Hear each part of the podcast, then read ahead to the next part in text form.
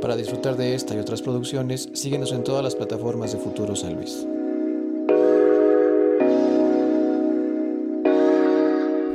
¿Cómo estás, Diana? Muy bien, muchas gracias, Ricardo. Qué bueno que andes por acá.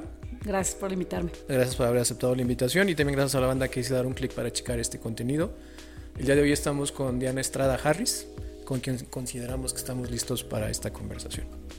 Para la banda que te ubique y los que no, ahorita platicábamos detrás de cámaras. Somos colegas, tenemos formación similar, eres comunicóloga. Yo soy comunicóloga. Y me clavé un poquito en tu currículum y eh, tú empezaste con conducción en A Tiro de Piedra. A Tiro de Piedra, que empezó como un programa de radio.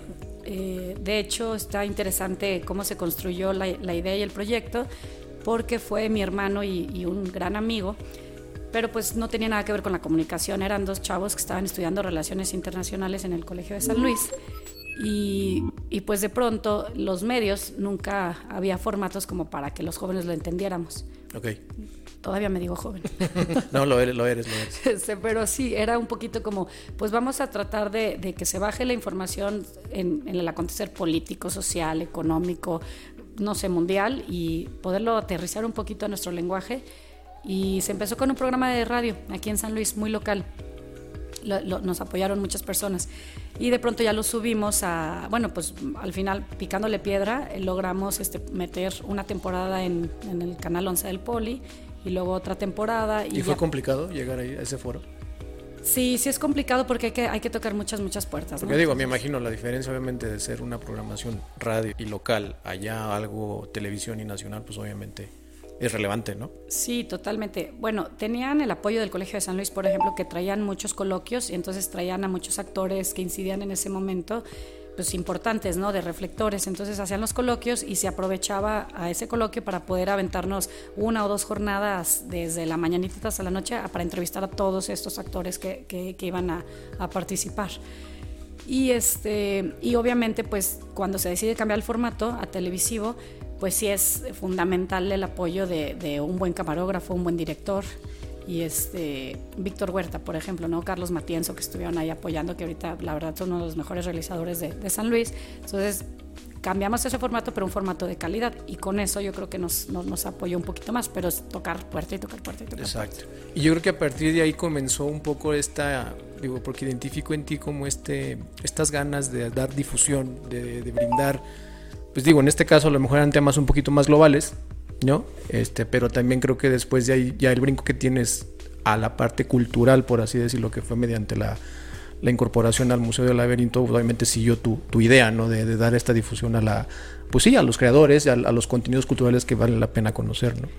Pues sí, siempre, bueno, yo vengo de, de, una familia que siempre ha impulsado mucho el arte. Mi papá es escultor, mi mamá tuvo galerías de arte cuando en San Luis era muy difícil el, el tratar de difundir y vender arte en particular y este y pues donde siempre se apreciaba ¿no? el arte desde sus diferentes aristas no música pintura escultura cine y demás yo no estaba viviendo aquí cuando mi mamá me, me, dice, oye, ya van a abrir un museo muy impresionante, ya le seguía más o menos el paso, ¿qué onda? Pues están buscando gente, ¿no? Están buscando perfiles, aviéntate. Y yo, híjole, San Luis Potosí, digo, me encanta y demás, pero no, no, le encontraba como una puertita por donde yo pudiera incidir o meterme en el mundo cultural. Entonces decido aplicar, yo no estaba aquí, te digo, y me dicen, órale, pues vente a entrevistar. Y cambio todos mis planes que en aquel momento tenía para venirme acá a San Luis y pues a picarle piedra. Y creo que fue la mejor decisión que yo pude haber tomado, porque en verdad yo le he puesto mucho a San Luis, creo que hay muchísimo talento, ahí es una gran ciudad, que tenemos gran historia y que tenemos además, pues eh, en verdad una gran cultura en torno a las diferentes artes, ¿no? Pero poca apreciación o poca, poca difusión. Entonces, pues de ahí ya, o sea, 10 años en Museo Laberinto que me ayudó a, aprender muchísimo sobre la gestión cultural, a conocer a grandes divulgadores científicos, pero también grandes artistas, mucha gente, ¿no? Entonces empecé a hacer redes y, y creo que pues ahí sí fue un, un, un, un, inicio para mí en este un mundo. parte de aguas, ¿no? Así es. Y dices que tenías planes. ¿Y qué fue el detonante de decir, bueno, me aviento y me voy a San Luis? ¿Qué encontraste en el proyecto o en la idea que dijeras, bueno, va? porque creo que para mí el mundo de los museos es un mundo único. O sea, yo me puedo perder en los Me encanta estar en un museo, creo que me abstrae de todo y, este, Y es, es un, o sea, los espacios museísticos para mí son unos espacios de paz, de amor, de aprendizaje. Entonces, para mí era lo máximo el poder este, encontrarme trabajando y poder este, incidir ¿no? en las políticas de los museos. Entonces, me hizo bien interesante cuando, cuando me dicen que sí pues dije, pues aquí va a empezar mi vida realmente en la gestión cultural. Y, aparte de que digo, eh, eh, yo considero que la parte de la propuesta del Museo del Laberinto, en ese, digo, a la fecha me sigue pareciendo bastante innovadora. En ese entonces hace... Como 14 años. Como 14 años, obviamente era todavía más el, el, choque de, de, la propuesta que estaban generando, ¿no? Tota, aparte, sí, correcto. Es que era una gran innovación porque, bueno, museos de ciencia en México pues ya había varios, ¿no? O sea, eh, obviamente el Museo Papalote, fue poniendo varias sucursales, digamos, en todo, en todo el país, pero era muy innovador porque aquí incidieron todos los científicos, o sea, la comunidad científica, tanto de la universidad como del IPCID, colaboraron y trataron de desmenuzar realmente estos avances científicos que estaban llevando en el momento y, y dijeron, bueno, eh, de esto se tiene que hablar, o sea, es un museo de ciencias, se tienen que hablar este, con esto. Entonces contribuyeron a generar los contenidos del museo y eso es lo que lo hace único, o sea, encuentras exhibiciones y contenido mucho más profundo eh, y que pudiera apoyar mucho más el, al crecimiento de un entendimiento científico en, la sociedad, niños y jóvenes, pero más jóvenes. Entonces eso fue como un parteaguas también en los museos aquí en México. Entonces dices que tú ya traías, por así decirlo, en la vena familiar esta, este gusto y este amor por el arte. Entras al museo, obviamente generas una agenda todavía más de más relaciones. Y después continúas con otro proyecto que también tiene que ver, creo yo, con una difusión cultural muy importante que es en el centro histórico, ¿es correcto? Sí, Sí, sí, sí. Eh, ya por motivos este, pues personales y proyectos personales decido ya salir. Mi periodo concluyó después de una década en laberinto y me invitan a participar en el Consejo Consultivo del Centro Histórico. En el digo, ahí, ahí, fue mi segundo amor, la, arquitectura, y este, impresionante. Pude conocer y platicar y escuchar en mesas de arquitectos, urbanistas y gestores, pues, y también muy, muy, que también me, me, me abrieron otro, otro enfoque ¿no? de la ciudad y de nuestro patrimonio, muy interesante. Pero me invitan a participar porque traían un proyecto de arte, arte público, ¿no? O sea, de, de, detonar proyectos de arte, pues sí, en, para, para, el disfrute y goce de todos, ¿no? de los peatones, de la gente, la que anda a pie, por así decirlo, ¿no? Así es. Entonces, no es necesario que tú vayas y te, o sea, que te metas a un recinto cultural, sino que el arte para todos, ¿no? En la calle. Y eso se me hacía bien interesante porque pues eh, ya llevábamos un tiempo, o yo llevaba ya muy interesada un tiempo también en, en, la planificación urbana y el derecho de ciudad para todos, ¿no? Este, las escalas de movilidad, a, quién se le debe proteger primero y demás. Entonces yo siempre he creído que pues, el, el, arte pues debe ser gratuito y debe ser para todos. Entonces la posibilidad de sacarlo a la calle se me hacía súper interesante, se me hacía un reto bien padre y justamente llevaba como dos años tratando de hacer un festival de, arte mural aquí en San Luis sin lograrlo y pues se me dio la oportunidad y pues así de lleno me metí. y también qué chido lo que dices, fíjate, la parte esta de, la visión que comentas arquitectónica de la ciudad. Acá nos visitó una vez, eh, ya tiene tiempo, este Pirex. Y él platicábamos mucho esta visión que dice, es que muchas veces la gente cuando ve sus, sus fotos, desconoce el lugar, ¿no? De tan estéticas que las ven, por así decirlo, dicen, no, pues es que, ese es el lugar que, visto, que ves todos los días, o sea, es tu ciudad literalmente, o sea, hay mucha riqueza en esa parte de la, de la arquitectura que tenemos acá en el estado, pero también principalmente en esta parte del centro histórico, en esta parte de la ciudad. Está muy interesante como muchas veces nada más falta mover poquito el lente, algo que tienes todos los días enfrente de ti, para poder apreciar todo este tipo de cosas, ¿no? Sí, el ángulo en que lo ve y aparte él retrata hermoso, o sea, sus, fotografías son perfectas, ¿no? O sea, le busca la, la, geometría perfecta y el centro histórico, pues obviamente por ser un centro virreinal, obviamente tiene esa geometría perfecta, ¿no? Se trata de ser como de cuadrantes, pero también otros edificios donde les encuentra una belleza hermosa. Y entonces este proyecto ya este, te empiezas a involucrar cada vez más, empiezas a generar más agenda y a la par, ahorita comentábamos también fuera de, la, de las cámaras, tú ya estabas gestando un proyecto personal, ¿no? Que tiene un poco que ver y no, pero digo, porque al final de cuentas, creo que todo este background que traes, cultural, de formación, de contactos, de agenda, este, te brindó ese skill como para poder armar un proyecto personal donde combinas el servicio. Me, decías, ¿es un restaurante? Es, es un hotel ah. con servicio de restaurante y una tienda, que no me gusta cómo se les llama, pero bueno, tienda de concepto, pero eh, creo que no me gusta llamarla así. Este, que sería más bien como un hub de difusión para, para talento tanto local como, como nacional, ¿no? Sí, así es mi esposo y yo, mi esposo es este abogado ambiental. Y de pronto, pues los dos veníamos ya de, trabajar de, en, las instituciones públicas, ¿no? Y pues siempre tienes limitantes o siempre te tienes como, pues trabajas la visión pues de otros al final, ¿no? Y, es, es, muy interesante, tú puedes proponer y muchas veces te toman en cuenta y muchas otras veces no y demás, pero sí queríamos ya un poquito cansados de, bueno, vamos a apostarle a un proyecto personal y vamos a meternos a la vida privada, a ver cómo nos va. Entonces, enamorados del centro histórico y pensando también que tenemos gran riqueza, o sea, en verdad San Luis Potosí tiene una riqueza patrimonial, o sea, en arquitectura, en el centro histórico e histórica, impresionante y que nunca la, la tomamos en cuenta o no, no, no nos sentimos ni siquiera eh, orgullosos ¿no? de ella.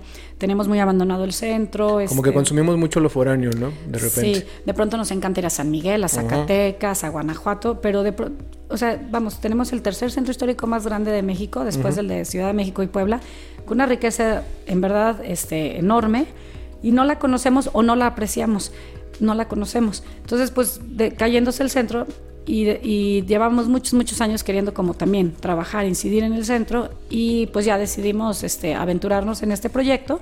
Ninguno de los dos con conocimientos de hotel, ni, ni, de hostelería, ni mucho menos. Y ha sido una experiencia, me imagino, enriquecedora, pero a la vez también un poquito demandante, ¿no? Súper demandante, creo que la más demandante que he tenido. pero súper rica porque eh, me ha dado chance de conocer a gente y conocer proyectos que, que, de pronto desde la institución, o sea, desde lo público, no las, no las hubieras podido conocer, lo que platicábamos, a lo mejor por falta de conocimiento de cómo acercarse, por miedo o por ganas de no, ¿no? Medio, medio anarquistas y yo lo puedo hacer yo solo sin, sin como, apoyo público. Como esta parte indie, ¿no? Como punk. Totalmente, como punks, ¿no? O sea, lo hacemos nosotros solos. Y también creo que, que, que generacionalmente ahorita se está gestando un nuevo San Luis, o sea, con un nuevo discurso, una nueva visión de su ciudad y de la sociedad. O sea, ya dejaron un poquito atrás, o sea, en mi generación, un poquito más este recelo, ¿no? De tu trabajo, de tus espacios y demás. Y creo que hay una muy buena apertura para hacer cosas, entonces ahorita es el momento.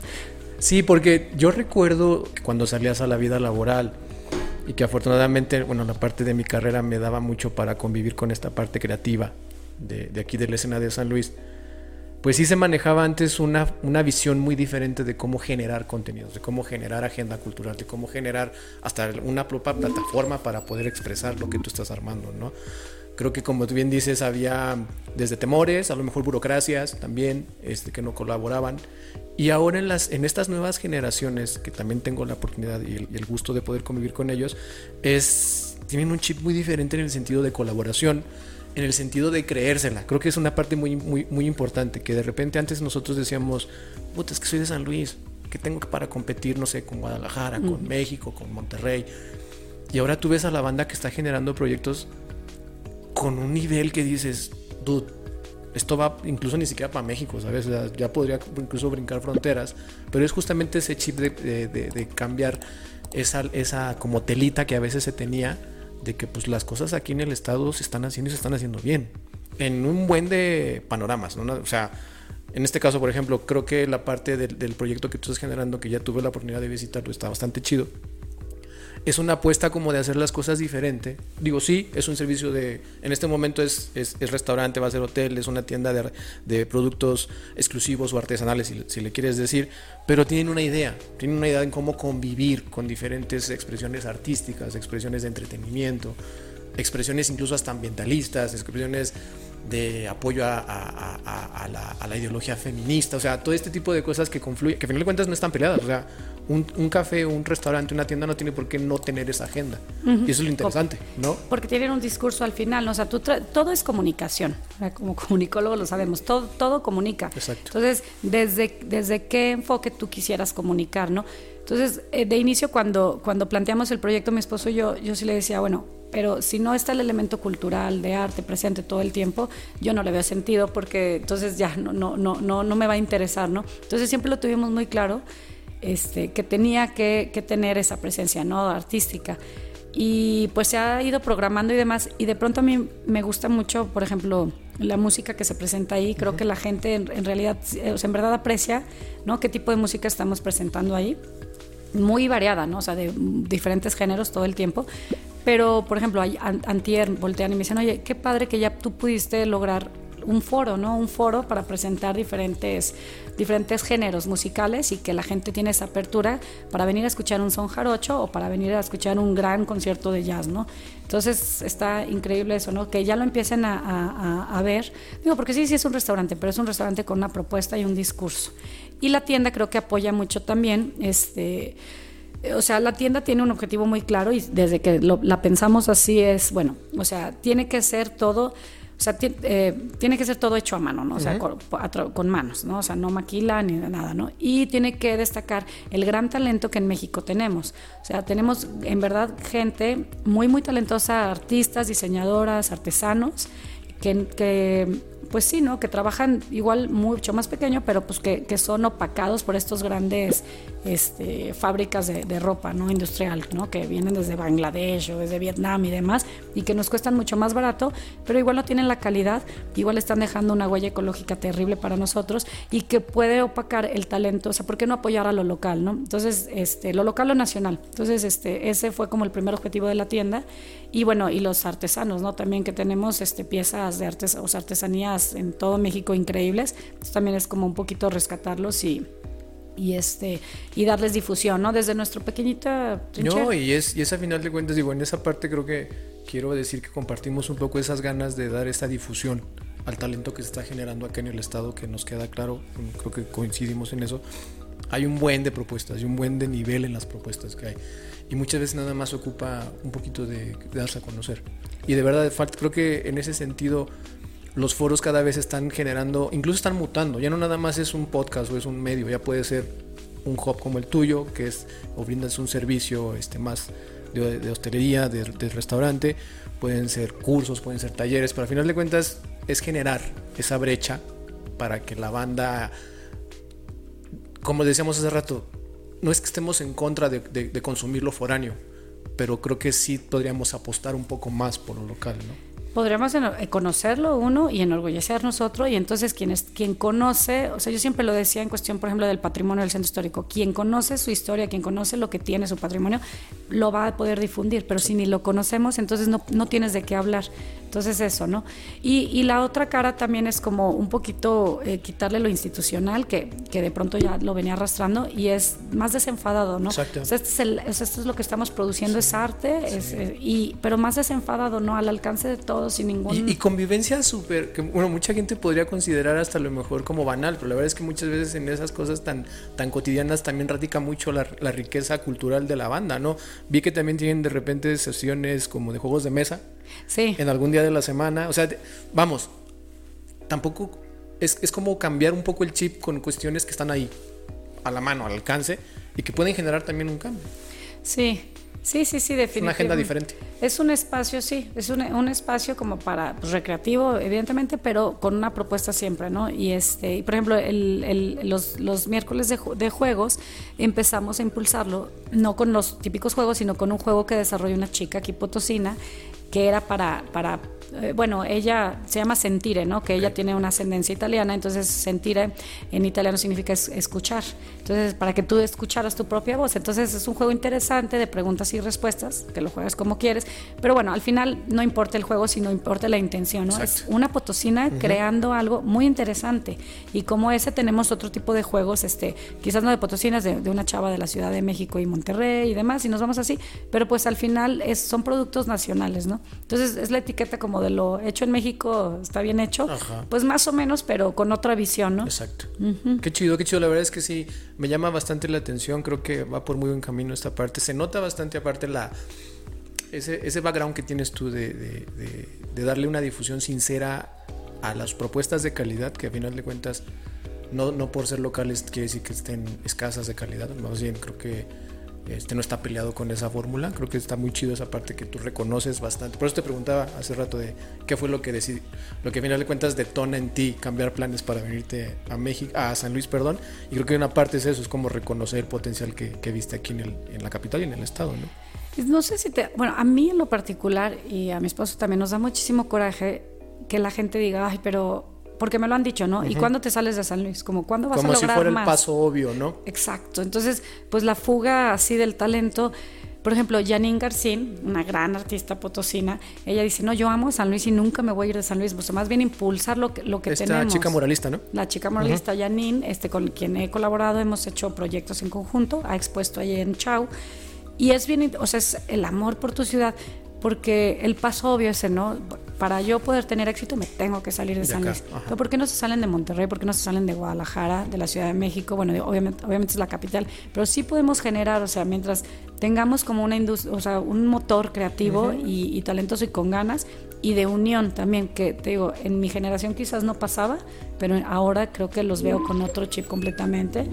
De colaborar, de hacer sinergias, de incluso mutar la plataforma. O sea, a final de cuentas, incluso yo lo veo también en la parte musical.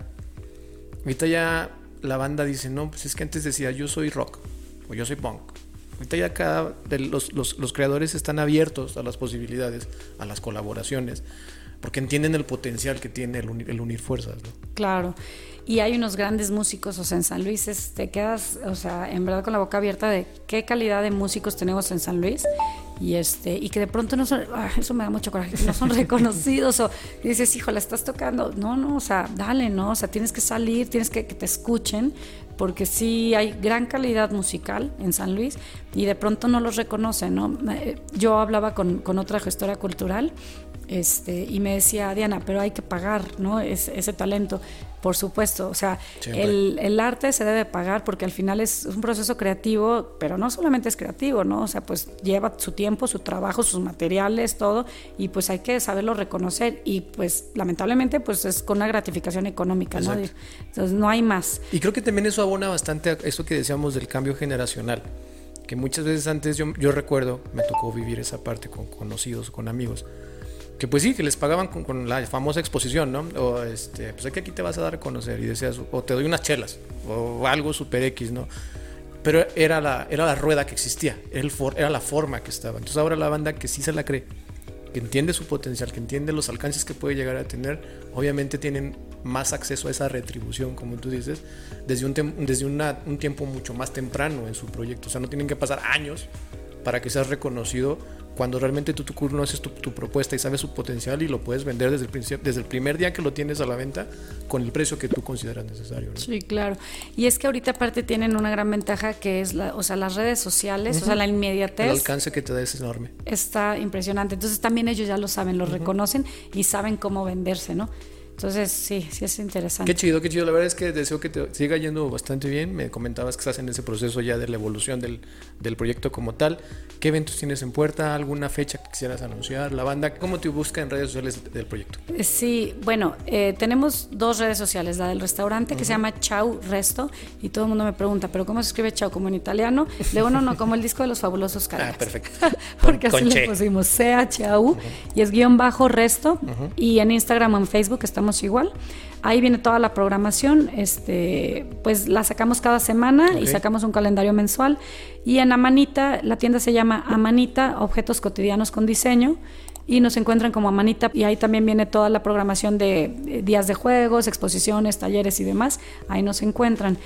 Este, acercarse también pues al espacio, igual digo, si estás en el centro histórico, acércate y pregunta qué, qué tenemos. Estamos en, en Agustín Iturbide 913, casi en esquina con Independencia o atrás de la Acción Católica. Va que va.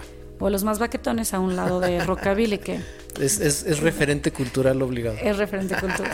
Pues ahí tienen, manda. La verdad es que digo, a- a- lo, lo digo con conocimiento de causa, la propuesta que tienen tanto gastronómica como de entretenimiento, como de música y como de difusión cultural, eh, vale la pena. Vale la pena que lo conozcan, los invitamos a que lo conozcan.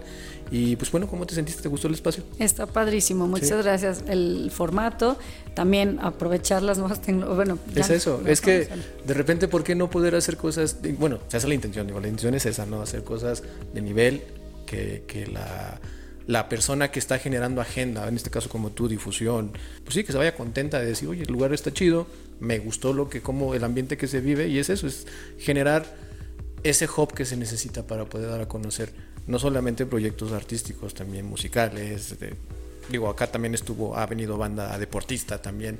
O sea, no estamos peleados realmente, no tenemos un, un límite en ese sentido. Sabemos que justamente la parte del talento potosino no tiene un límite, entonces creo que la, los, los, los, foros y la, los hubs de difusión tampoco tienen por qué tenerlo. Excelente. No, pues bienvenido. Eh, perdón.